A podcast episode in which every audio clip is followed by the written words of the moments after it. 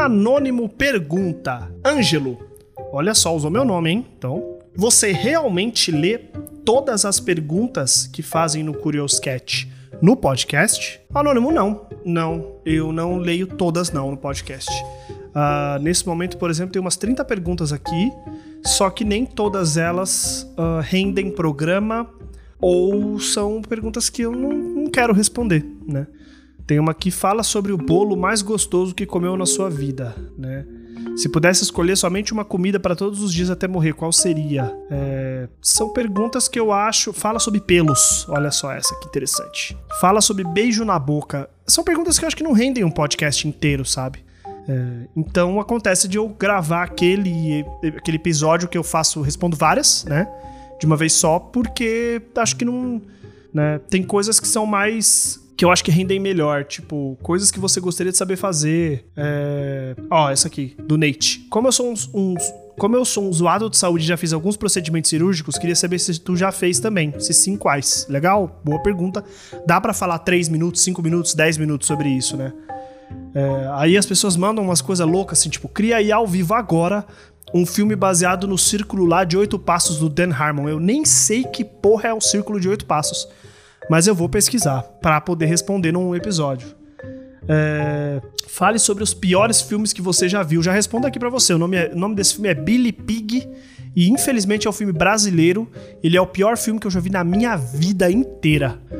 Mas, mas então, é, tem perguntas que rendem programas, tem perguntas que não rendem. Uh, então, e aí o, o que eu peço para as pessoas fazerem é, por exemplo, que nem o, o Felipe fez aqui. Ou acho que. Ele, escreveu aqui no Curious Cat, né? Ou acho que dá para ter mais pano nesse papo de pets. Tu tem histórias gostosas, quentinhas ou engraçadas com essas cachorrinhas? Então, eu falei sobre pets em um desses episódios e ele tá insistindo, cara, fale mais. Então eu vou gravar um, um programa sobre isso. Né? É, então eu acho que, que, é, que, é, que é assim. Tem perguntas que rendem, tem perguntas que não rendem, e infelizmente a vida é assim. Tipo, eu não sei muito bem o que, que a pessoa espera que eu fale quando ela pergunta. Fala sobre pelos. Pelos, eu tenho pelos. É, meu pai era muito peludo, então eu sou muito peludo. Eu tenho barba, eu tenho pelo no peito, pelo na barriga. Não tenho tantos pelos nas costas, ainda bem, mas eu tenho um pouquinho, né? Uh, ou será que a pessoa quer saber o que, que eu acho de pelos nos outros? Eu acho que pelos, né? A gente tem, todos têm. É, se, ela, se, você tá falando do que? Pelos é, embaixo do sovaco, tudo bem, não tem problema com isso não pelos genitais. Também não tem problema com isso, não. Às vezes incomoda um pouco ali no, na hora do sexo oral, mas estamos aí, né, pra brincar, né, cara? A gente desvenda o que for necessário, não tem problema não. É, pelo no que que você quer saber. Então fica um pouco. Fale sobre beijo na boca, como eu disse ali. Gostoso, acho gostoso sim. Tem uma certa dificuldade com pessoas que beijam pequeno, né? Eu gosto de. E, e eu tenho uh, dificuldade também com quem quer língua em tudo, né? Quero meter língua, lamber. Calma, caralho. Beija gostosinho devagar, beijo devagar, a melhor coisa que existe. Gosto muito de beijinho devagar, aquele beijinho mordidinho no lábio. Dá até vontade agora. Fala, para, para com isso, para com isso.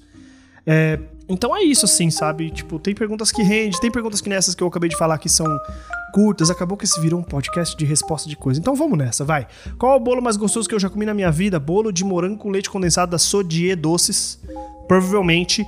Também tem o bolo de. É, de. É, como é que é o, é o nome? Uh, tem um bolo de maçã da, da Bakery Nord aqui perto aqui de uma padaria norueguesa, muito gostoso também. Bolo de café deles com chocolate. É, é, muito gostoso. Tem umas aqui que as pessoas insistem. Fala sobre como é ser homem bissexual não mono organizador de suruba.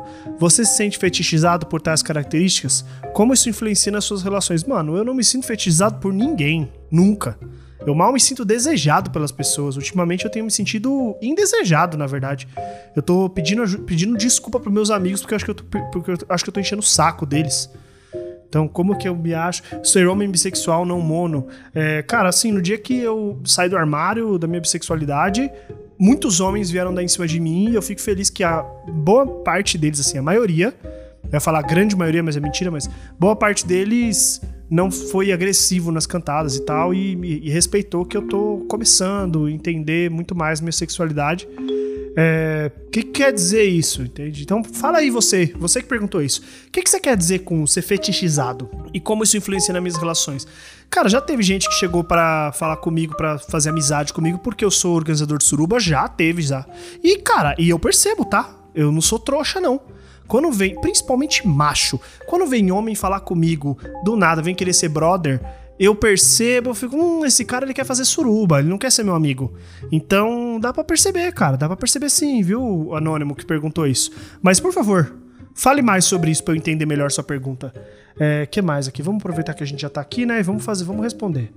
É, comida para todos os dias até morrer, qual seria estrogonofe? De, pode ser do que você quiser, mas estrogonofe é a minha comida favorita, né?